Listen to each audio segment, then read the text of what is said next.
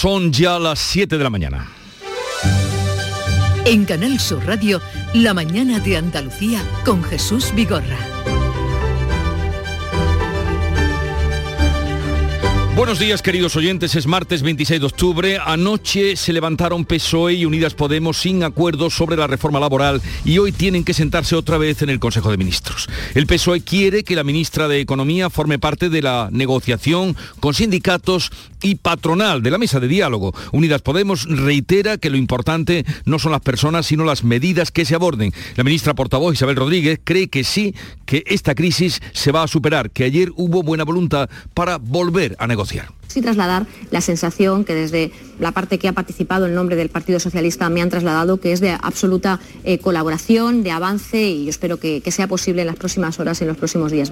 Sí que hubo acuerdo entre los socios de gobierno para pactar la ley que regula los alquileres que va a aprobar hoy el Consejo de Ministros, que además firmará ayudas de 100 millones de euros para quienes tienen menos, los que tienen menos puedan hacer frente al recibo de la luz. La luz, la luz que sigue por encima de los 200 euros megavatio hora. Los ministros de Energía de los 27 debaten hoy en Luxemburgo una respuesta europea a la crisis energética. España defiende la compra conjunta de gas y actuaciones inmediatas. Alemania y otros nueve países se oponen a intervenir en el mercado energético. Argumentan que la subida de precios es coyuntural y que el futuro pasa por explotar las energías renovables. Día 38 ya de la erupción del volcán de Cumbre Vieja. Sexta semana. El volcán está liberando más energía, el cono se ha vuelto a romper parcialmente, se han abierto nuevas bocas, ya son ocho y los movimientos sísmicos se suceden y son ahora más intensos, más frecuentes, de mayor magnitud y se generan en profundidades medias. La directora del Instituto Geográfico Nacional de Canarias, María José Blanco, no descarta que lleguen a una magnitud de grado 6. Es esperable que se pueda producir un terremoto que alcance la intensidad de 6. Eh, esto no quiere decir que se tenga que alcanzar, pero sí es verdad que tenemos eh, una probabilidad mayor estos días, estos tres últimos días, que en jornadas anteriores. El volcán de La Palma, este sonido directo de cómo suena, cómo ruge. Otro desastre este evitable se produjo ayer. Ardió por tercera vez el asentamiento chabolista de Níjar. 150 personas se han quedado sin techo, sin sus precarios techos de cartones y plásticos. Les echan una mano ONGs, mujeres en zona de conflicto. María del Mar Cabrerizo es una de ellas. Pues vamos a ver cuáles son las necesidades de, de las personas que están aquí. Hasta que no empecemos a hablar con ellas, la mediadora ya está empezando a hablar con algunas mujeres y tal. Y bueno, y ahora ya en base a lo que a lo que necesiten, pues iremos interviniendo. En cuanto al tiempo, ya se nota el fresco a esta hora de la mañana. El sol va a lucir hoy en gran parte de Andalucía. En la vertiente mediterránea habrá intervalos nubosos con posibilidad de chubascos más probables y más fuertes en el extremo oriental a partir de la tarde. Pocos cambios en las temperaturas. Los vientos van a soplar de levante en el Mediterráneo y flojos variables en las demás zonas de la comunidad.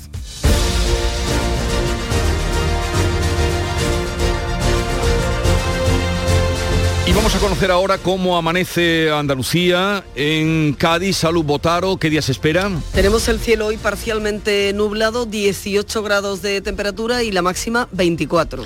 ¿Cómo viene el día por el campo de Gibraltar, Fermín Soto? Con vientos, tenemos vientos de levante fuerte, sobre todo en la zona del estrecho, muchas nubes, temperatura 18 grados, máxima prevista para hoy de 22. Y por Jerez, Pablo Cosano. Ahora mismo tenemos 14 grados, cielo limpio, así va a permanecer a lo largo del día 26 grados de máxima. ¿Cómo amanece en Huelva, Sonia Vela?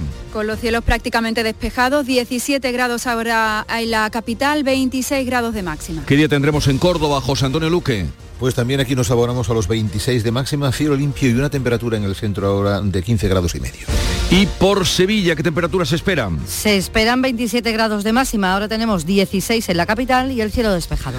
Amanece en Málaga, Mati y Pola.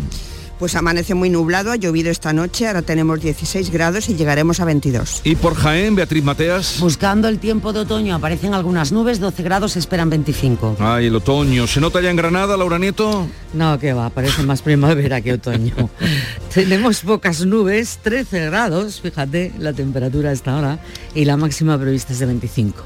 Y en Almería, María Jesús Recio. Casi 20 grados. Podemos hablar de veranillo incluso. 26 será la máxima hoy. Se esperan algunas nubes y no se descarta algún chubasco. Y estamos a 26 de octubre.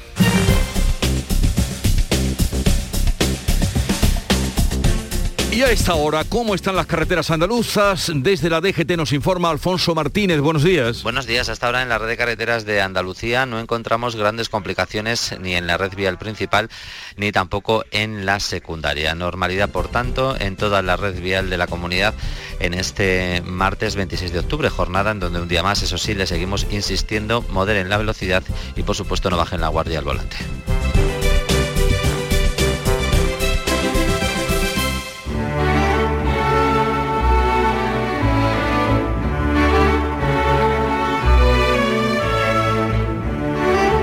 Más lava, más seísmos, nuevas bocas y derrumbes en el volcán de La Palma. El tempranillo lo observa como un ser superior, un demiurgo al que nada ni nadie aplaca.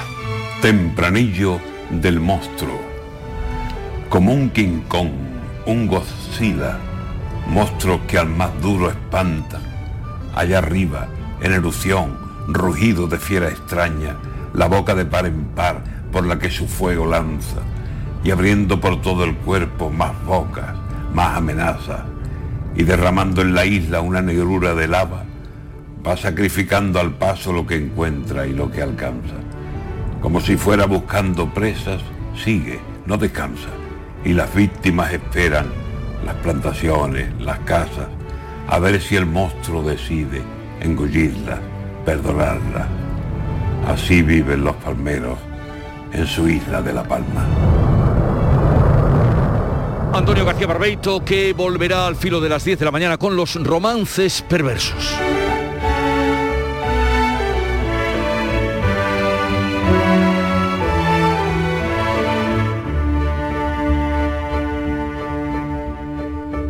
Siete, siete minutos de la mañana. ¿En qué capítulo de tu vida estás ahora? ¿Quieres hacer una reforma? ¿Cambiar de coche? ¿Tus hijos ya necesitan un ordenador para cada uno? ¿O quizás alguno ya empieza la universidad? ¿Habéis encontrado el amor y buscáis un nidito? En Cofidis sabemos que dentro de una vida hay muchas vidas y por eso ahora te ofrecemos un nuevo préstamo personal de hasta 60.000 euros. Cofidis, cuenta con nosotros. Pipas Reyes son las pipas de siempre. Ahora encontrarás tus pipas Reyes más grandes, con más aroma, con más sabor y más duraderas. Tradición e innovación para traerte tus mejores pipas Reyes. Las del paquete rojo, tus pipas de siempre. En cofidis.es puedes solicitar cómodamente hasta 60.000 euros. 100% online y sin cambiar de banco. Cofidis, cuenta con nosotros. La mañana de Andalucía con Jesús Bigorra. Noticias. La Junta de Andalucía pide explicaciones al Gobierno Central por excluir a nuestra comunidad de un fondo de ayudas contra o a favor del paro juvenil, para promocionarlo desde luego. Carmen Rodríguez Garzón. Sí, el Ejecutivo de Sánchez ha repartido 9 millones de euros entre cuatro comunidades autónomas, entre Extremadura, Valencia, Navarra y País Vasco, ninguna gobernada por el Partido Popular. Y eso hace que desde el Gobierno andaluz hablen de agravios. Subrayan que es incomprensible que estas ayudas directas financiadas con fondos europeos no lleguen a una comunidad como la nuestra, con casi 350.000 jóvenes menores de 34 años que están desempleados. El presidente Juanma Moreno pedía en Madrid al Gobierno Central que explique con claridad los criterios de reparto. Yo estoy muy sorprendido, muy sorprendido que se haya hecho un reparto sin tener en cuenta el, digamos, las normas que tenemos en la conferencia sectorial de comunidades autónomas y además que se favorezcan a otras comunidades autónomas y se dejen al margen a Andalucía, que desgraciadamente tiene una tasa de desempleo muy alto. Los socialistas andaluces niegan esa discriminación, aseguraba Ángeles Ferri, la portavoz del peso en el Parlamento andaluz, que nuestra comunidad es una de las que más ayuda recibe del Gobierno central. Si hay algo que, alguien, que, que, que, que simboliza y que desde luego marca la serie de identidad del Gobierno central es la cantidad de ayudas que ha prestado Andalucía, que desde luego choca con ese argumento tan falaz del PP de la grave Andalucía. Y como les venimos contando, terminó sin acuerdo el encuentro entre PSOE y Unidas Podemos tras las discrepancias entre los socios de gobierno sobre la derogación de la reforma laboral. Javier Moreno. Aunque ambas formaciones han destacado el buen tono y la cordialidad de la reunión, lo cierto es que no han logrado cerrar un consenso sobre quién debe liderar la negociación, que es precisamente lo que ha provocado la tensión entre los socios de coalición. Unidas Podemos mantiene que debe ser Yolanda Díaz la que lleve el asunto, mientras que los socialistas hablan de implicación del gobierno en su conjunto, pero con Nadia Calviño a la cabeza Antes del encuentro, el portavoz socialista Felipe Sicilia restaba importancia a la disputa y aseguraba que el gobierno es sólido. Si hubiera tanta tensión y si el gobierno estuviera tan mal, créanme que no sería posible sacar todo el paquete legislativo que hemos sacado y permítame, lo fundamental, unos presupuestos para el próximo año. Eso es señal de que el Gobierno está fuerte, está unido, está cohesionado, más allá de aspectos puntuales que pueda haber en torno a una normativa concreta. La portavoz de Podemos, Isa Serra, aseguraba también antes del encuentro que no van a permitir que la vicepresidenta Calviño haga una reforma laboral al servicio de la patronal. Y no vamos a permitir que Nadia Calviño haga eh, una reforma laboral al servicio eh, y a la medida de la patronal. El líder del Partido Popular, Pablo Casado, aseguraba por su parte que acudirá a las instituciones europeas para impedir una derogación de la reforma laboral. Cree que este asunto está poniendo en peligro la gestión de los fondos europeos. Con la misma firmeza con la que algún miembro del Gobierno decía el otro día en un congreso de un sindicato que más allá de las presiones y más allá de lo que se diga, la reforma laboral se va a derogar, con esa firmeza nosotros decimos que más allá de las presiones y de lo que se diga, llegaremos hasta el final en las instituciones europeas para que la reforma laboral se mantenga. En cuanto a la evolución de la pandemia, sigue creciendo la tasa de incidencia COVID en Andalucía, casi medio punto más desde el sábado, Olga Moya. Se sitúa en estos momentos en 32 casos por cada 100.000 habitantes. La Consejería de Salud notificaba este lunes, además, 263 nuevos contagios y un fallecido. El número de hospitalizados es de 166, una cifra que contrasta con los 4.900 que había el pasado 1 de enero. En la UCI hay 40 pacientes con COVID. También sube en España la tasa de incidencia que alcanza los 46,4 casos por cada 100.000 habitantes. Ya se han superado los 5 millones de contagios desde el inicio de la pandemia. Aunque preocupa la aparición de la nueva variante Delta Plus, surgido, surgida en Reino Unido, en Andalucía de momento solo hay un caso confirmado. Se vigila especialmente la frontera con Gibraltar. La Comisión de Salud Pública va a decidir hoy sobre la dosis de refuerzo a los vacunados con Janssen. Son cerca de 2 millones de personas en España, 360.000 en Andalucía, falta de lo que decida la Comisión y la ratificación del Consejo Interterritorial de Salud. El consejero andaluz Jesús Aguirre ha asegurado que ese segundo pinchazo a los inoculados con Janssen empezará en Andalucía antes de que termine esta semana. Insistía el consejero, por otro lado, en que en Andalucía seguirá siendo obligatorio el uso de la mascarilla en los patios de los colegios. Hacer hincapié en que los colegios pues, eh, se mantenga eh, mientras más tiempo mejor. Las infecciones víricas en niños se nos están disparando a nivel de guardería y a nivel de centros menores, en parte porque el año pasado no hubo.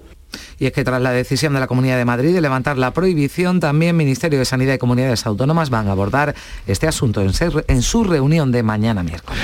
El Consejo de Ministros aprobará hoy ayudas adicionales para afrontar la subida del precio de la luz en los hogares más vulnerables. Son 100 millones de euros adicionales que ya adelantó Pedro Sánchez el pasado domingo. El precio medio de la electricidad baja casi un 4,5% este martes, aunque sigue superando los 200 euros el megavatio hora. El precio máximo se va a registrar entre las 9 y las 10 de la noche, cuando será de 270 euros el megavatio hora, mientras que el mínimo será de 181 euros entre las 4 y las 5 de la tarde. Pese a esta caída que rompe con tres días consecutivos al alza, el precio para hoy volverá a superar por decimonovena ocasión la barrera de los 200 euros, todas ellas durante el mes de octubre. Unos altos precios que están llevando a miles de autónomos en Andalucía a una situación límite. Por ello, desde ATA, su presidente en nuestra comunidad, Rafael Amor, pide medidas más contundentes al gobierno de España para abaratar la factura. Vemos que se ha intentado hacer una pequeña reforma en, el IVA, del 21 pasar al 10%, pero prácticamente excluye a casi todos los autónomos, puesto que todos los autónomos eh, en el contrato del sistema eléctrico pues, sobrepasa los 10 kilovatios.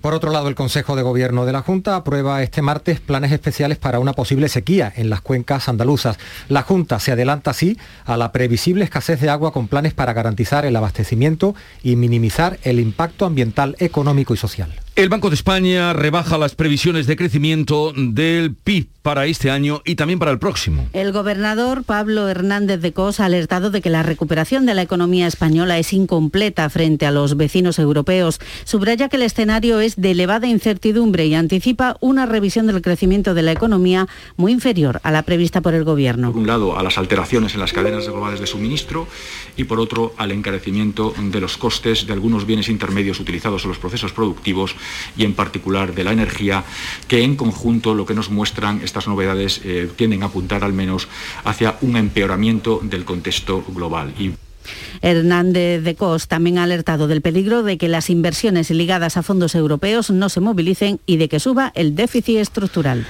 Varios terremotos han sacudido esta noche La Palma. Hace unas horas volvió a derrumbarse otra parte del cono y la lava rebosa en grandes cantidades. Por fortuna cae lava sobre lava. Esto es, sigue los caminos trazados por la primera colada y no está cubriendo más terreno. El director técnico del Plan de Emergencia Volcánica, Miguel Ángel Morcuende, actualizaba anoche la información. La apertura de ese cono ha permitido que las lavas se muevan por las coladas anteriores, no haciendo más daño y eh, fundamentalmente alimentando la colada primigenia que vuelca toda la, la fuerza, toda la energía al mar. Entre quienes están sufriendo las consecuencias de este volcán de La Palma, un grupo de andaluces que vive allí desde hace años es el caso de Luis, un gaditano, ya lo tiene todo listo por si tienen que salir corriendo. El coche de mi mujer, que ahora mismo está ya trabajando de, de mañana, pues iremos la maleta con las cosas del niño, nada, unas mudas y los papeles de lo típico de la hipoteca, los papeles de la casa. Hoy se cumplen 50 años de la erupción del Teneguía, duró hasta el 18 de noviembre, 23 días fue la erupción más breve de las registradas en La Palma, pese a que la magnitud del volcán fue menor, causó la muerte de dos personas por inhalación de gases. Se anuncia huelga en la industria gaditana para los días 9 y 10 de noviembre. Así es, la falta de entendimiento ante el nuevo convenio colectivo es el origen de estas acciones que afectan a 20.000 trabajadores en la provincia. Además, los sindicatos amenazan con hacerla indefinida a partir del día 16. El secretario de la Federación de Industria de UGT, Antonio Montoro, denuncia la falta de entendimiento con la patronal del sector. Quiere aumentar el número de horas de trabajo, que quiere quitarte dos pagas extraordinarias, que no haya ninguna retribución económica en los años de convenio. Así que ante esta situación, pues no nos lleva a otra. Esta no es la manera de salir de una crisis, esta no es la manera con que se le pagan a unos trabajadores que han aportado durante esta pandemia y entendemos que aquí tiene que haber un cambio. Las organizaciones agrarias han comenzado en Ecuador la selección de los jornaleros que van a trabajar en la campaña de los frutos rojos en Huelva. Se trata de una experiencia piloto que se extiende también a Honduras, una iniciativa puesta en marcha gracias a los acuerdos firmados por el Gobierno Central que implica la contratación de 500 personas en estos dos países. El secretario general de la Unión de Pequeños Agricultores de Huelva, Manuel Piedra, detalla desde Ecuador algunos requisitos que deben cumplir los contratados mayor de, de 21 años, menos, de 45, ¿sabes? con experiencia agrícola, y hay acceso, hombre y mujer. ¿vale? Y el sueldo base de, de, de, de, y, a partir de ahí, esta semana estaremos cada semana en, en Ecuador y volvemos el viernes. El objetivo es encontrar trabajadores para cubrir la campaña de los frutos rojos. Hasta ahora la contratación ha estado muy centrada en trabajadoras marroquíes. La Dirección General de Tráfico ha puesto en marcha este lunes una nueva campaña que hasta el próximo 7 de noviembre pone el foco en los usuarios de bicicletas y patinetes eléctricos. Esta campaña va a controlar la circulación de estos vehículos por las aceras con el objetivo de denunciar y reducir este tipo de infracciones graves que lleva aparejada la sanción de 200 euros. También se va a vigilar el uso del casco obligatorio tanto para bicis como para patinetes y del teléfono móvil o auriculares, prohibidos también en ambos casos. El control se va a realizar en municipios con más de 100.000 habitantes donde este tipo de vehículo son más populares. Tráfico tiene registradas al menos 109 personas heridas por accidente y 6 fallecidos en todo el territorio nacional. Acto de constitución en el día del aniversario del nacimiento de Picasso de la Comisión Nacional para la conmemoración en el año 2023 del 50 aniversario de la muerte de Pablo Picasso. El presidente de la Junta, Juanma Moreno, asistía este lunes en Madrid a la constitución de esta comisión y destacaba también que se cumplirá en 2023 el 20 aniversario del Museo Picasso Málaga, del que ha dicho el presidente que genera un importante interés para muchos sectores como el turismo y que además pone Andalucía en el mapa dentro del mundo picasiano y entre los grandes museos internacionales. Eso es un andaluz, un español absolutamente universal y por tanto todo lo que hagamos desde las instituciones en realzar su figura, realzar su obra, siempre es positivo. Por tanto yo esta comisión la saludo con, con interés. Además vamos a tener el año que viene el 20 aniversario del Museo Picasso en Andalucía, en Málaga, y por tanto desde la Junta de Andalucía vamos a actuar con, como siempre lo hacemos, con mucha lealtad institucional.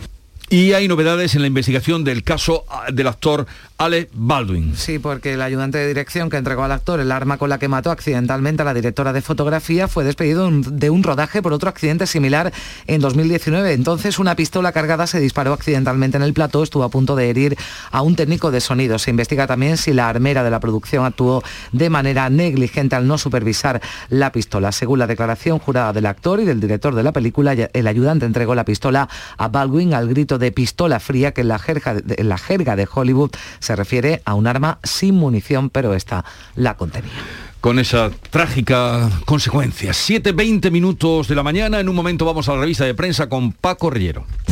La mañana de Andalucía. La violencia sexual no es una película. Llama al 016 si necesitas información o ayuda. Delegación del Gobierno contra la Violencia de Género. Ministerio de Igualdad. Gobierno de España. No hay que acabar con el miedo, sino con lo que produce el miedo. Atención, noticia. Ahí la tenemos ya. Salta al ciberespacio la nueva app de Canal Sur Radio. Con una alineación impresionante. Canal Sur Radio, Radio Andalucía Información, Canal Fiesta, flamencoradio.com y Canal Sur Radio Música, todo un pelota. Señores, y con la plataforma de podcast y todas las emisiones locales y todos los programas para oírlos a cualquier hora. Es muy versátil, actúa en todos los terrenos y no renuncia a nada. El bar dice que acierta. Gana el partido seguro. Hace mucho que no se oía nada así. Es la nueva app de Canal Sur Radio. Bájatela. Quédate en Canal Sur Radio, la radio de Andalucía.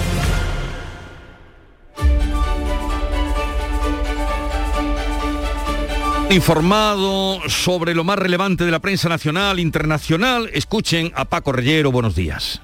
Buenos días Jesús, encontramos eh, mucha información en la prensa sobre lo que venimos comentando por la mañana. Desde bien temprano, crisis de gobierno entre el PSOE y Unidas Podemos, de hecho el país abre su edición así, ambos partidos cierran sin acuerdo la reunión sobre la reforma laboral, los dos socios mantienen sus diferencias pero seguirán negociando, el diario.es, el digital, pronostica que este enfrentamiento va a marcar el futuro de la coalición y también que Casado el líder del PP, maniobra para que Bruselas tumbe la reforma laboral, la re reforma laboral, cabría decir. Hmm. En Infolibre se apunta que en Moncloa diluyen el peso de Yolanda Díaz y aseguran que el documento final sobre esta reforma saldrá de una mesa de diálogo entre seis ministerios, todos socialistas, a excepción del de trabajo, y presidida esta mesa por el jefe del Ejecutivo, por el propio Pedro Sánchez. El mundo cree que Yolanda Díaz está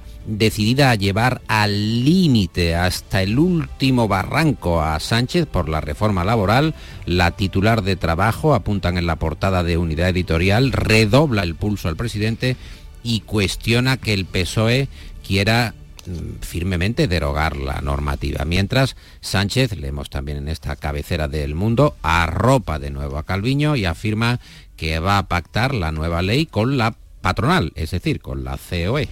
¿Qué más visiones nos ofrece hoy la prensa sobre estas discrepancias abiertas, desde luego, en el Ejecutivo?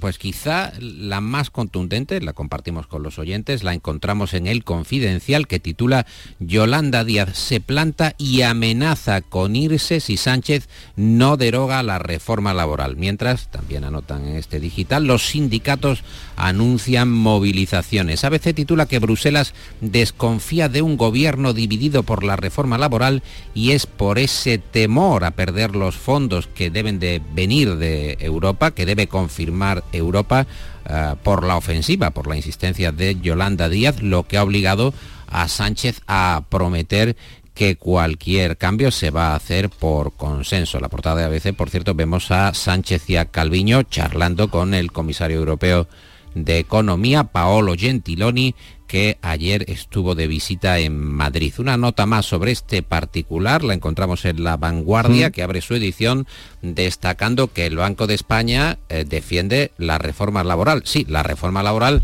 pero del año 2012, la que llevó a cabo Fátima Báñez, entonces ministra de Empleo. Y previsiones y nombres propios que destacan en las portadas de la prensa, como por ejemplo... Por ejemplo, el periódico El País, que destaca que Podemos vuelve a la carga contra Merichel Batet, la presidenta del Congreso, y pide su dimisión por el escaño de Alberto Rodríguez. El Banco de España prevé una rebaja significativa del crecimiento. El INE ya corrigió la previsión del gobierno y ahora el Banco de España enfría las publicitadas expectativas de recuperación del propio gobierno. También la AIREF, eh, que según destacan distintas cabeceras, entre ellas El Mundo o ABC, rebaja, reduce su previsión para 2021 al 5,5% frente al 6,5% del Ejecutivo de Pedro Sánchez, que todavía mantiene ese cálculo, esa previsión. En el mundo encontramos que el gobierno va a devolver más de 41.000 multas si el Tribunal Constitucional anula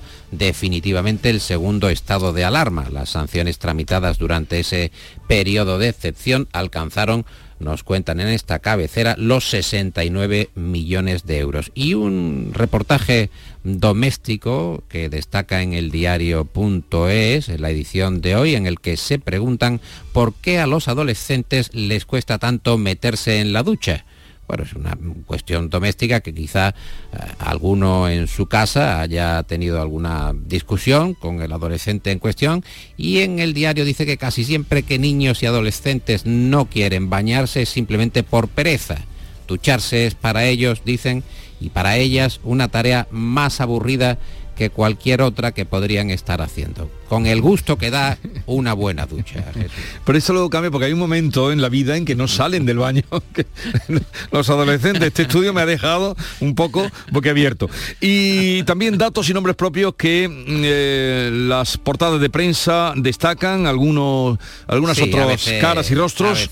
Sí, sí, a veces te cuento y comparto con los oyentes que habla de Otegui, de los etarras, que le exigen a Otegui una reforma del Código Penal. Son esos presos que están marcando el paso a Bildu, los juzgados eh, desde que en 2003 se elevó a 40 años el tiempo efectivo de cárcel. Compartimos también con los oyentes que en un editorial monográfico el país llama a regular la abolición de la prostitución. Consideran en el diario de Prisa que ningún otro sector padece semejante exposición al chantaje, a la extorsión, a la intimidación o al aislamiento físico y también Ignacio Camacho, que opina en ABC, en su columna de ABC, que Sánchez empieza a temer que Yolanda Díaz crezca. Está marcando mucho perfil muy determinado Yolanda Díaz, la vicepresidenta, y se teme, según eh, el propio Camacho, que Sánchez eh, bueno, pues eh, tenga la misma sensación como ocurrió con Más Madrid, que eh, crecería obviamente a costa de las expectativas de los socialistas. Aquí quien marca el perfil a esta hora de la mañana es Nuria Gaciño. Buenos días. Hola, ¿qué tal? Muy buenos días. Aquí no hay ninguna duda, eso no hay dudas. El Cádiz Todo lo demás, la crisis de gobierno puede haber dudas.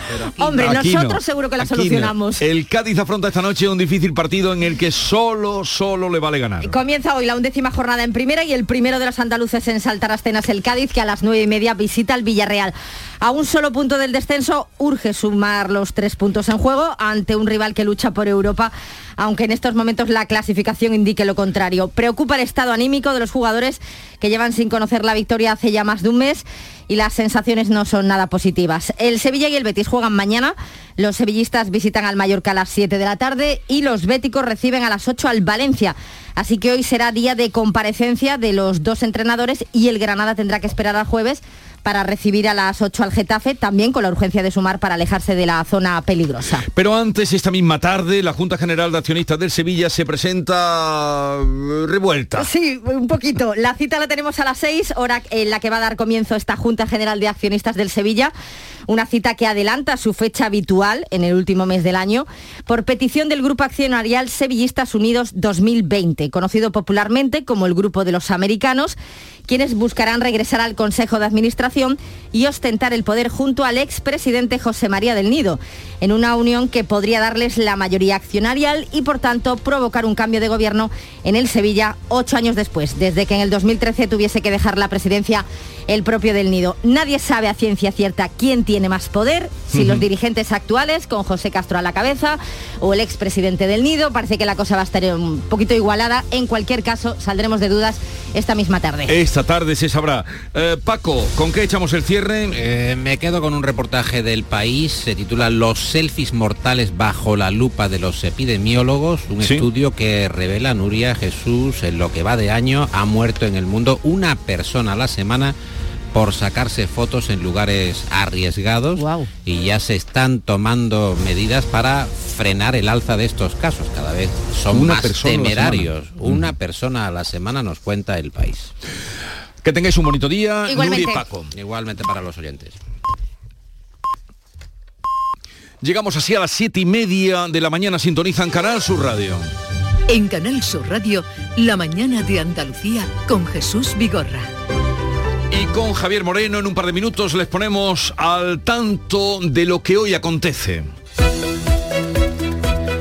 La Junta pide explicaciones por el reparto de fondos europeos contra el desempleo juvenil que deja fuera a Andalucía. Son 9 millones de euros de ayudas directas que llegarán a comunidades gobernadas por el PSOE y el PNV. El presidente de la Junta habla de reparto ideológico y exige la convocatoria urgente de la Conferencia Sectorial de Empleo. Los socios de gobierno se emplazan a seguir hablando de la reforma laboral. Ha concluido sin avances la reunión de seguimiento del pacto entre el PSOE y Unidas Podemos. La crisis sigue abierta. El PSOE quiere que la ministra de Economía forme parte de la negociación con sindicatos y patronal. Unidas Podemos reitera que lo importante no son las personas, sino las medidas que se aborden. El Consejo de Gobierno andaluz aprueba este martes planes especiales para una posible sequía en las cuencas andaluzas. La Junta se adelanta así a la previsible escasez de agua con planes para garantizar el abastecimiento y minimizar el impacto ambiental, económico y social. El Consejo de Ministros da luz verde hoy al anteproyecto de ley de la vivienda que regula los alquileres. Busca limitar a grandes propietarios los precios de los arrendamientos en zonas tensionadas. También aprueba hoy el Gobierno 100 millones de ayudas para que hogares vulnerables afronten la subida de la luz. La incidencia de la pandemia sube medio punto en Andalucía y dos puntos en España. El riesgo de contagios permanece bajo y la campaña de vacunación continúa. La Comisión de Salud Pública autorizará hoy previsiblemente la dosis de refuerzo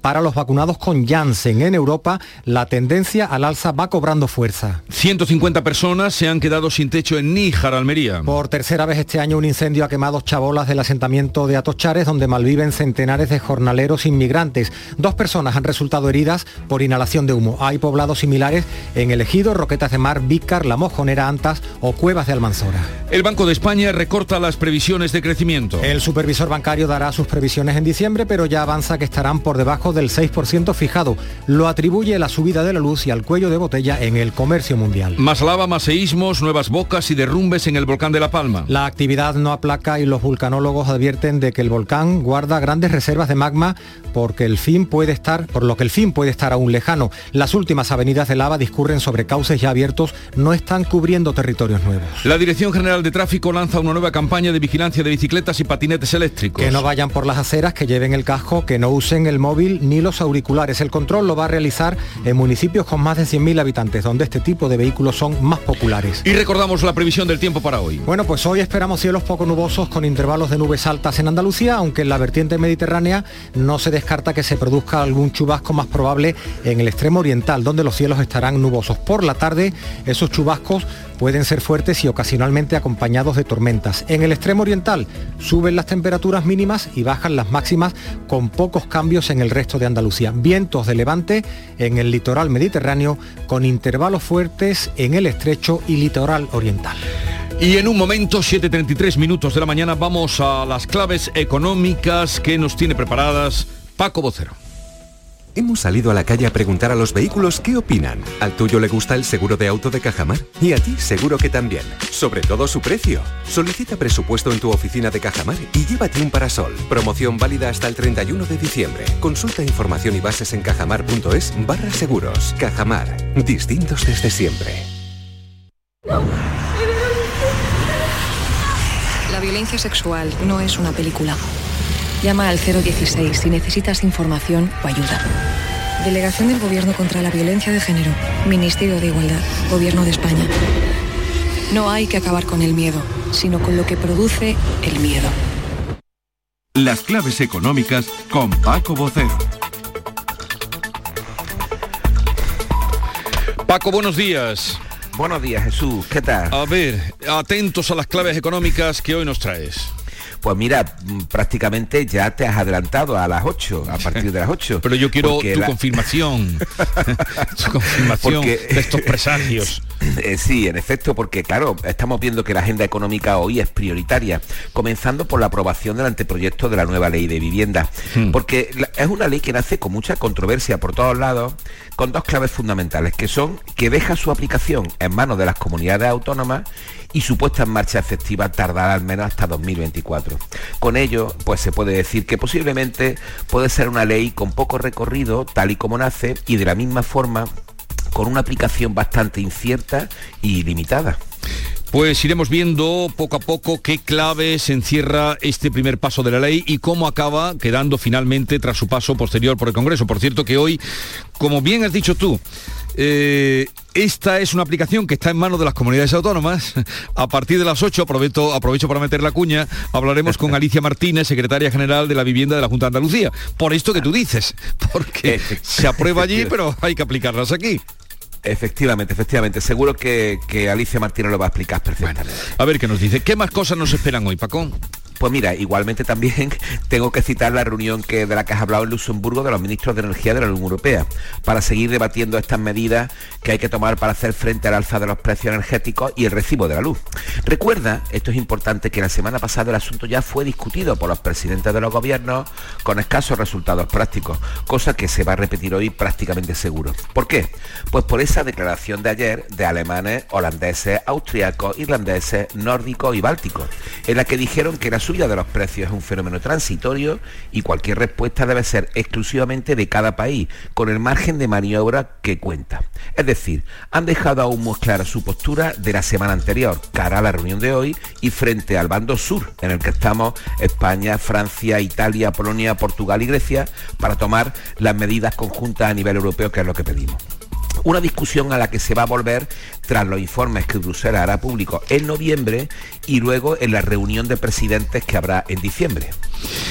¿Y qué otra cosa? Bueno, mientras tanto eh, se alcanzan unos acuerdos, habrá que ver qué es lo que pasa. Los precios de la luz, mientras ocurre eso, mientras deciden, eh, no dejan de subir, como venimos también contando esta mañana. Claro, así es y así es este debate. Unos decimos que hay que tomar medidas a nivel europeo y otros dicen que hay que estudiarlas muy bien y que mientras tanto los gobiernos de cada país tienen margen de maniobra para contener los precios. ¿Y qué otra cosa más tenemos para hoy? Pues mira, finalizamos dentro del capítulo de indicadores, tendremos en nuestro país la evolución en septiembre de los precios industriales que va a dar el INE. Una información a beneficio de inventario porque se adivina ya que seguirá al alza. Recordemos que la última, la de agosto, iba por el 18% de subida anual. Y en Estados Unidos va a haber una amplia serie de indicadores de vivienda del mercado inmobiliario. Cosa eh, curiosa, algunos analistas creen que sus resultados anticipan la evolución del ciclo aquí. En este sentido, ayer, fíjate, en el transcurso de una jornada organizada por la Unión de Créditos Inmobiliarios, se dio a conocer una encuesta en la que nueve de cada diez directivos de empresas inmobiliarias españolas o que trabajan en nuestro país prevén aumentar su nivel de facturación, es decir, de ventas en 2022, con un aumento del 30% en uno de cada cuatro casos. Así que veremos si los datos americanos realmente van por ahí y luego se reflejan aquí. Bueno, también el Banco de España, hoy la noticia que estamos contando, recorta previsiones de crecimiento, ya lo adelantabas tú. Exactamente, no solamente el Banco de España, sino también la IREF, cosa muy importante porque precisamente coincidió eh, la noticia de la IREF ayer por la tarde y sin embargo eh, ayer por la mañana la secretaria de Estado de Hacienda eh, echaba mano de los datos de IREF para decir que las previsiones del gobierno estaban en la misma en, la misma base y sin embargo la IDEF luego por la tarde también, al igual que el Banco de España, eh, la redujo sensiblemente. ¿Cómo acabaremos el año, Paco? ¿Cómo acabaremos el año? Y eso, que nos quedan dos meses y medio. Mira, eh, había algún había algún juego eh, de algunos economistas que consistía en decir y hacer previsiones de en cómo se quedaría el crecimiento a final de año. Igual vamos a tener que hacer nosotros un juego como ese. Cuando quieras. que tengas un buen día, Paco. Muy bien, hasta mañana. Adiós, hasta mañana. La actualidad y las novedades en salud. Las noticias sobre investigación médica, prevención, terapias y un consultorio para responder a tus dudas. Envíanos tus consultas en una nota de voz al 616 135 135. 616-135-135. Por tu salud con Enrique Jesús Moreno. De lunes a viernes desde las 6 de la tarde. Quédate en Canal Sur Radio, la radio de Andalucía.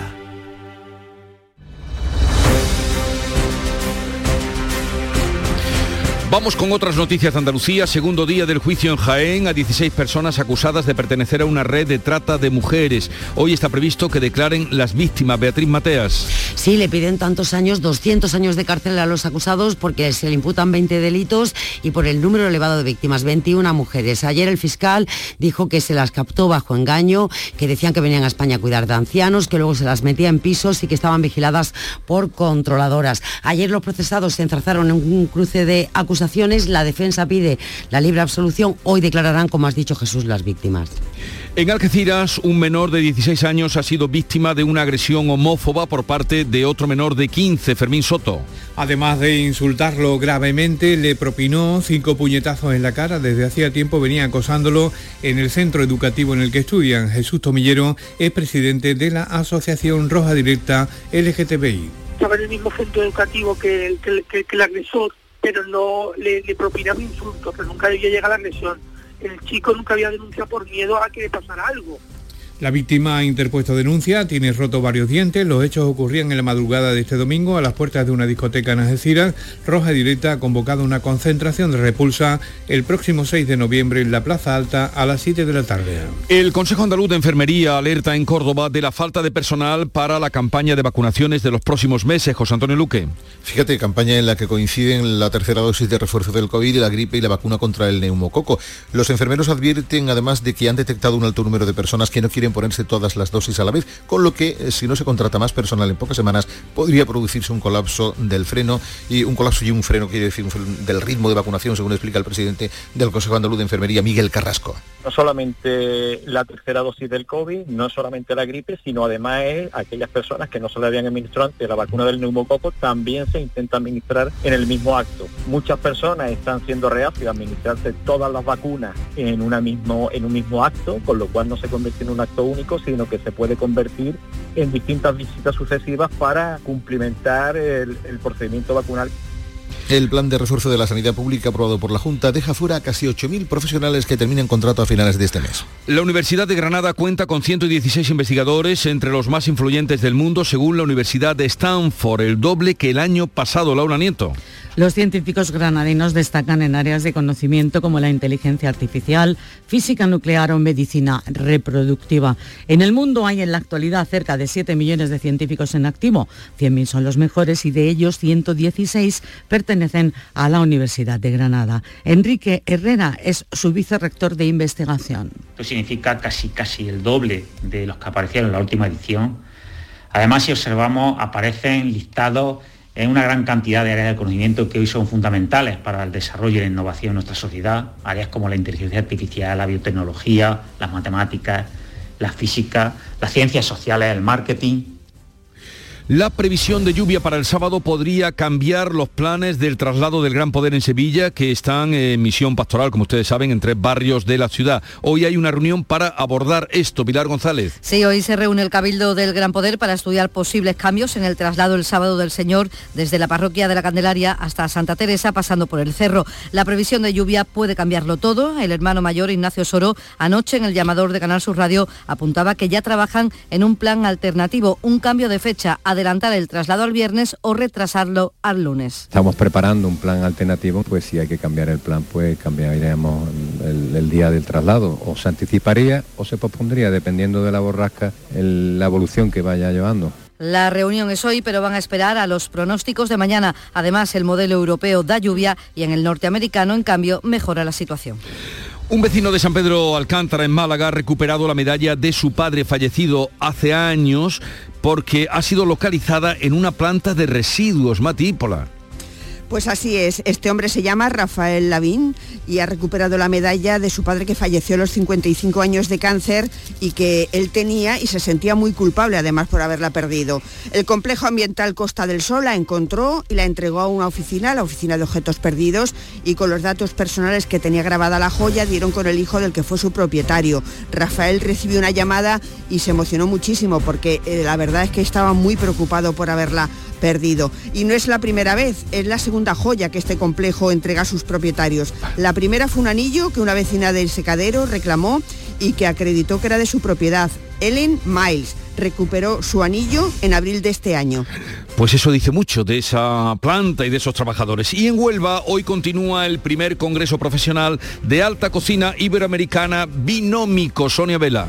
Eso es, asisten al foro Jesús 1.300 profesionales del sector, además de otros tantos que lo están siguiendo por streaming en toda Iberoamérica. Hay ponencias, mesas redondas y también encuentros comerciales en los que participan reconocidos chefs de distintas nacionalidades. Por ejemplo, Ángel León es uno de los eh, que están eh, preparando ya su ponencia, es el chef del mar, el conocido chef del mar. Hay además actividades en plena calle para el público en general, como demostraciones de cocina en vivo y una exposición frente al Ayuntamiento de Huelva. Luego nos acercaremos, Sonia. Son las 7.45 minutos de la mañana, 8 menos cuarto. Tiempo ahora para la información local. En la mañana de Andalucía de Canal Sur Radio, las noticias de Sevilla. Con Pilar González. Hola, buenos días. La lluvia prevista para el sábado podría modificar los planes de traslado del Gran Poder. Enseguida se lo contamos en un día en el que de nuevo los datos de la pandemia siguen siendo buenos, con poco más de una veintena de hospitalizados. Hoy tenemos el cielo despejado, viento variable flojo y la máxima prevista es de 27 grados. Ignacio Automoción tu centro multimarcas en Utrera te ofrece la información del tráfico. A esta hora hay retenciones en la entrada a Sevilla de 7 kilómetros por la A49, uno en su continuidad por el patrocinio, tres en la autovía de Utrera, dos en la de Coria y uno en la de San Juan, también uno en Bellavista. En la subida al Centenario, dos kilómetros en ambos sentidos y en el nudo de la Gota de Leche, otros dos en sentido Ronda Urbana Norte, donde el tráfico es intenso a la altura de San Lázaro y Pino Montano. También es intenso en la entrada a la ciudad por el Alamillo, Avenida Juan Pablo II y Avenida de Andalucía. Relájate, porque tendrás garantía de 24 meses, atención personalizada, vehículos por encargo, variedades en sub o crossover. www.ignacioautomoción.com Ignacio Automoción tiene la solución. En Canal Sur Radio, las noticias de Sevilla. Hoy se reúne el Cabildo del Gran Poder para, entre otras cosas, abordar posibles cambios en el traslado el sábado del Señor desde la parroquia de la Candelaria hasta Santa Teresa, pasando, como saben, por el cerro. La previsión de lluvia puede cambiarlo todo. El hermano mayor Ignacio Soro, anoche en el llamador de Canal Sur Radio, apuntaba que ya trabajan en un plan alternativo, un cambio de fecha, adelantar el traslado al viernes o retrasarlo al lunes. Estamos preparando un plan alternativo en el caso de que a partir del miércoles, que yo creo que ya sería una fecha, un día en el que tendríamos que tomar una decisión más definitiva, a partir del miércoles, pues si hay que cambiar el plan, pues cambiaríamos el, día del traslado. O se anticiparía o se pospondría, dependiendo de la borrasca, la evolución que vaya llevando. En fin, estamos en sequía, pero puede llover el sábado. El caso es que esta falta de lluvias y altas temperaturas también perjudica a los comercios que tienen colgado la ropa y el calzado de invierno. La campaña para las tiendas apenas ha empezado y ya hay clientes que reconoce que van a esperar a los descuentos. Fatal, porque la calor es que parece que el verano no se va. Y las clientas entran todavía pidiendo mangas cortas. Los abrigos nos está costando la misma vida. De momento nada, esperando que entre el frío, pues un 70%, menos que otros años como poco. Y la noticia que va a suponer un importante cambio para el puerto de Sevilla es que el puerto ha decidido aumentar 20 centímetros el calado mínimo de entrada al canal de navegación, un aumento que va a permitir el acceso de buques más grandes y con más carga, en concreto una media de 400 toneladas más. Además, el Ministerio de Transporte y la Autoridad Portuaria han firmado ya el convenio para la conservación y gestión de los desvíos de tráfico que son necesarios para poder ejecutar las obras de sustitución de los tirantes y ampliación ampliación de capacidad con un carril más que tendrá el puente del Centenario. Y en lo político les contamos que el alcalde de la Rinconada, Javier Fernández, está recibiendo el apoyo de numerosos cargos del PSOE sevillano tras anunciar que optará a la Secretaría Provincial del partido. De momento ha recibido la adhesión de 17 alcaldes, entre ellos los de Alcalá de Guadaira, Utrera, Lebrija, Camas, Ecija u Osuna. En la capital tiene el respaldo también de los secretarios de la Agrupación Sur, Centro, Nervión y de Sevilla Este. El jueves el Comité Provincial convocará para el 19 de diciembre el Congreso Provincial del PSOE. Fernández se ha declarado en total sintonía con el secretario general Juan Espadas y en Canal Sur Radio ha dicho que el propio Espadas le ha animado a presentarse y que su candidatura será de unidad unir, cohesionar el partido en Sevilla, que todo el mundo tenga su espacio, que sea un partido habitable y sobre todo que seamos capaces de poner la base para que Sevilla sea pues el corazón que permita que el proyecto que representa hoy por hoy Juan Espadas en Andalucía pues vuelva a gozar de la confianza de los andaluces y las andaluzas en las próximas elecciones autonómicas. Hoy la secretaria general del PSOE de Sevilla, Verónica Pérez, que ha renunciado a, la reelección, va a apoyar a los trabajadores del Hospital San Juan de Dios de Bormujos ante la sede del Gobierno andaluz en el Palacio de San Telmo para pedir a la Junta que asuma la gestión del centro. Siete de la mañana y 49 minutos. ¿Te has enterado de que en Los Alcores está la única tienda Xiaomi oficial de Sevilla? ¿Cómo te lo cuento? Tienen la única tienda Xiaomi de toda Sevilla, con ofertas y promociones que no te puedes perder. Además, renuévate con la nueva temporada en moda y complementos de las primeras marcas. Todo para el hogar, alimentación, gastronomía, cines y todos los servicios que necesitas para hacer de tu visita un momento perfecto. Centro Comercial Los Alcores, Autovía Sevilla-Málaga, salida 7. Mucho donde disfrutar. ¿Quieres hacer algo por el medio ambiente en tu ciudad? Únete a Reciclos. Reciclos es el primer sistema de reciclaje digital que te recompensa por cuidar la sostenibilidad del planeta y de tu ciudad. Consigue premios sostenibles reciclando con tu móvil, latas y botellas de plástico de bebidas. Con Reciclos reducirás el CO2 y le darás oxígeno a una Sevilla más verde. Forma parte del reciclaje del futuro. ¿Cómo? Entra en reciclos.com. Contamos contigo. Una iniciativa del Ayuntamiento de Sevilla, Lipasam y Ecoembes. Juntos cuidamos Sevilla. Las noticias de Sevilla.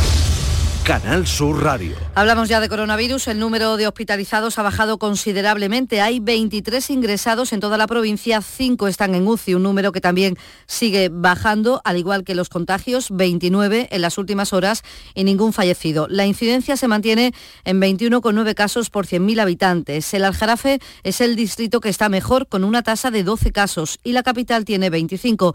Hay dos pueblos en peor situación, Martín de la Jara, con una incidencia de 562 casos y Pruna con 345. En salud también les contamos que Unidas Podemos va a pedir explicaciones al consejero de salud sobre la situación sanitaria de los municipios de La Vega del Guadalquivir. Alcaldes y cargos públicos de la zona se han reunido con el parlamentario de la formación morada Ismael Sánchez, que denuncia la falta de médicos, el cierre de centros de salud o de servicios de urgencia y también la escasez de especialistas ha anunciado que se volvía a la normalidad en los centros de salud, pues no está siendo así. Entonces queremos que eh, se nos dé las explicaciones convenientes, pero sobre todo que, que, el consejero conozca la realidad, porque es que muchos nos tenemos que no es consciente de la realidad que eh, están viviendo los ciudadanos y ciudadanas de estos municipios. En la capital, el reasfaltado de la avenida de Miraflores, que permanecerá cortada toda esta semana al tráfico, ha provocado en el primer día importantes problemas en la circulación. En Canal Sur Radio, el presidente de la Asociación de Vecinos, Esteban Suárez, ha explicado que el acceso al barrio es muy complicado. Que lo hicieran en, en agosto, que hay menos tráfico, menos los niños no están en los colegios, antes de hacer también el corto en la carretera Carmona, pero es que a la vez que está la Cruz Roja, la calle La María también la han cortado la misma fecha, la van a hacer la misma fecha. Creo que esto está pensado un poquito con malas ideas. Aquí hay que entrar en helicóptero. El Grupo Ciudadanos del Ayuntamiento de Sevilla ha pedido la paralización de la aplicación del plan Respira en Triana hasta que haya una alternativa real de movilidad. El portavoz Álvaro Pimentel se ha reunido con la Asociación de Comerciantes del Barrio y considera que la restricción al tráfico privado supondrá el cierre porque si continúan adelante con esta decisión unilateral de cerrar el tráfico, todas las calles de Triana, entre Pajés del Corro y la calle Betis, estarán condenando el futuro de los vecinos y de los negocios de la zona y provocará que sea materialmente imposible acceder al distrito. Y otros vecinos, los del entorno del Parque de los Príncipes, denuncian las botellonas indiscriminadas que se están produciendo en la zona verde. Lo denuncia la presidenta de la Asociación Ecologistas Parque de los Príncipes, Guadalupe Gómez. Cantidades de grupos de muchachos adolescentes, gente incluso con 12 años, con sus bolsas maravillosas llenas de alcohol y llenaban el parque entero y los patinetes eléctricos haciendo también su función de hacer carreras de patinete. Y hoy hay un nuevo paro parcial de los trabajadores de la aceitunera Ángel Camacho de Espartinas contra el traslado de prácticamente toda la actividad a Morón de la Frontera. Tienen también el apoyo de UGT, su secretario provincial de Industria, Manuel Ponce. No hay motivo ni argumento, puesto que en la época de la pandemia, en la época del COVID, el sector alimentario lo que ha hecho es ganar mucho más dinero. El tema de los aranceles tampoco ya afecta desde hace ya un año y el grupo a nivel de grupo eh, los beneficios obtenidos en todo este tiempo atrás han sido innumerables. Y la Policía Nacional ha detenido en dos hermanas a una mujer por un presunto delito de sustracción de menores. Incumplía de forma reiterada durante más de 100 días el régimen de visitas que tenía con el padre de los niños de 9 y 4 años. La madre alegaba que los niños estaban enfermos y por tanto no acudían al colegio los martes, el día que el padre tenía que recogerlo. Lo mismo hacían vacaciones. La portavoz de la policía, Estíbaliz Marín, ha explicado que el padre denunció lo que ocurría. El padre de los menores, a pesar de tener una sentencia judicial con su régimen de visita estipulado para ver a sus hijos, no tenía contacto alguno con ninguno de ellos ni razón de su paradero. La madre alegaba para no cumplir el régimen de visitas que los menores se encontraban enfermos. El torero sevillano José Antonio Morante de la Puebla ha sido el ganador del Premio Nacional de Tauromaquia que convoca el Ministerio de Cultura. A esta hora tenemos 14 grados en el Rubio, 13 en Real de la Jara, 14 en Los Molares, 17 en Sevilla. Escuchas La mañana de Andalucía con Jesús Vigorra, Canal Sur Radio. Aquadeus, el agua mineral natural de Sierra Nevada, patrocinador de la Federación Andaluza de Triatlón, les ofrece la información deportiva. 8 menos 5, tiempo ya para el deporte. Nuria Gaciño, ¿qué tal? Muy buenos días. Hola, muy buenos días. Bueno, el Cádiz, mm, en fin, se la juega hoy, tiene un partido, porque decía Cervera, nos preocupa todo y preocupa lo que pueda hacer el, el Cádiz, que debería ganar al Villarreal. Sí, hoy. está obligada a sumar en Villarreal esta noche a las nueve y media, si quiere alejarse, pues cuanto antes, empezar a alejarse de esa zona peligrosa, a, un, a, a solo un punto del descenso. Urge, por tanto, sumar los tres puntos en juego ante un rival que además está llamado a luchar por Europa, aunque es verdad que en estos momentos en liga no atraviesa por su mejor momento, habida cuenta de que ocupa la decimotercera posición, lejos de la zona alta de la clasificación. 24 jugadores son los que se ha llevado Álvaro Cervera a tierras levantinas. Están los canteranos Flere, Chapela y Bastida. Y finalmente no ha viajado Magic a pesar de haber estado en la última sesión de trabajo. Preocupa el estado anímico de los jugadores que llevan sin conocer la victoria hace ya más de un mes, cuando se le ganó al Celta de Vigo. Las sensaciones no son nada positivas y Cervera es consciente de ello. Vamos a ver qué cambios introduce esta noche ante el Villarreal para poder puntuar. Me imagino que el grupo no está, eh, no está acostumbrado a, a, esta situación. Tanto tiempo sin ganar, llevamos 10 partidos, solo hemos ganado uno, por lo menos desde que estoy aquí, no, esta situación nos ha dado, entonces estamos todos un poco, pues, pues te cuesta llevar esta situación. Y bueno, afrontarlo como eso, como un partido atípico para nosotros, que no estamos acostumbrados a jugar en tan poco tiempo, y hacer un equipo lo más competitivo posible para buscar nuestras opciones allí para poder sacarlo adelante. Bueno, pues a ver qué hace el Cádiz hoy. Esperemos que sí, que venza, que por lo menos consiga sacar sí. algún punto en ese partido. Hay jornada intersemanal. ¿Cuándo juegan el resto de los nuestros? El Sevilla y el Betis juegan mañana. Los sevillistas visitan al Mallorca a las 7 y los béticos reciben a las 8 al Valencia. Así que hoy está previsto que comparezcan los dos entrenadores. Y el Granada, por su parte, eh, que curiosamente habría el viernes pasado la jornada anterior, ahora le toca jugar el último día de la undécima jornada. El jueves recibe a las 8 al Getafe sin Gonalón, que tiene para un mes de baja como mínimo. Se han confirmado las peores sospechas tras pedir el cambio en el encuentro del Sadar por un pinchazo en la pierna. Y es que Gonalón es un jugador clave. Los planes del técnico Robert Moreno ha hecho, de hecho, es uno de los futbolistas del equipo con más minutos. Vamos a ver cómo suple esa baja. Bueno, y el Sevilla, que también es noticia, al margen de los compromisos deportivos, por esa Junta General de Accionistas que viene, bueno, pues cargada de emoción. A ver qué pasa con Del Nido, Nuria. Comienza a las seis y esta Junta normalmente se celebra en diciembre, pero se ha adelantado a petición del Grupo Accionarial Sevillistas Unidos 2020, conocidos popularmente como el Grupo de los Americanos, que pretenden llegar al Consejo de Administración y ostentar el poder junto con el expresidente José María del Nido. Esta unión podría darles la mayoría accionarial y por tanto provocar un cambio de gobierno en el Sevilla ocho años después. Es decir, del Nido podría volver a tener mando en plaza ocho años después de haber dejado la presidencia del Club de Nervión. En el pelotazo ha explicado lo que puede suceder en la tarde-noche de hoy. Habrá acordado si se hace respetando las reglas de la legislación mercantil y votamos todos con libertad de criterio, se habrá acordado o no la destitución del actual Consejo de Administración. Yo encabezo un grupo de accionistas que entendemos que la nefasta gestión económica de este Consejo conlleva el que hayamos perdido la confianza en él y que hay que hacer un relevo para buscar alternativas que nos permitan mitigar la losa económica que se ha producido esta temporada. El esgrime, como acabamos de escuchar, ese estado económico del club, del que hace unos días dijo que estaba arruinado, aunque anoche en el pelotazo lo negó. Yo he dicho que las cuentas de esta temporada son ruinosas. Pero el Sevilla, no, el Sevilla, esté el Sevilla no ruin- está yo arruinado. Eso no lo he dicho, yo digo que las cuentas son ruinosas. Se- es, es presentable que un consejo de administración de una sociedad, mire usted, en cualquier país del mundo, que los CEOs de la empresa presenten unas cuentas anuales de 41 millones de pérdidas y se pongan un bono de beneficio por la buena gestión de 400.000 euros aparte del sueldo que perciben. Pues mire usted, yo que soy el dueño del 27% de la sociedad, digo que no. Que con Vamos mi a ver qué sucede no. esta tarde. Bueno, la esos cosa son los parece argumentos igualada. que van a llevar a esa Junta General de Accionistas del Sevilla. Se lo contaremos aquí en Canal Sur Radio. Gracias, Nuria.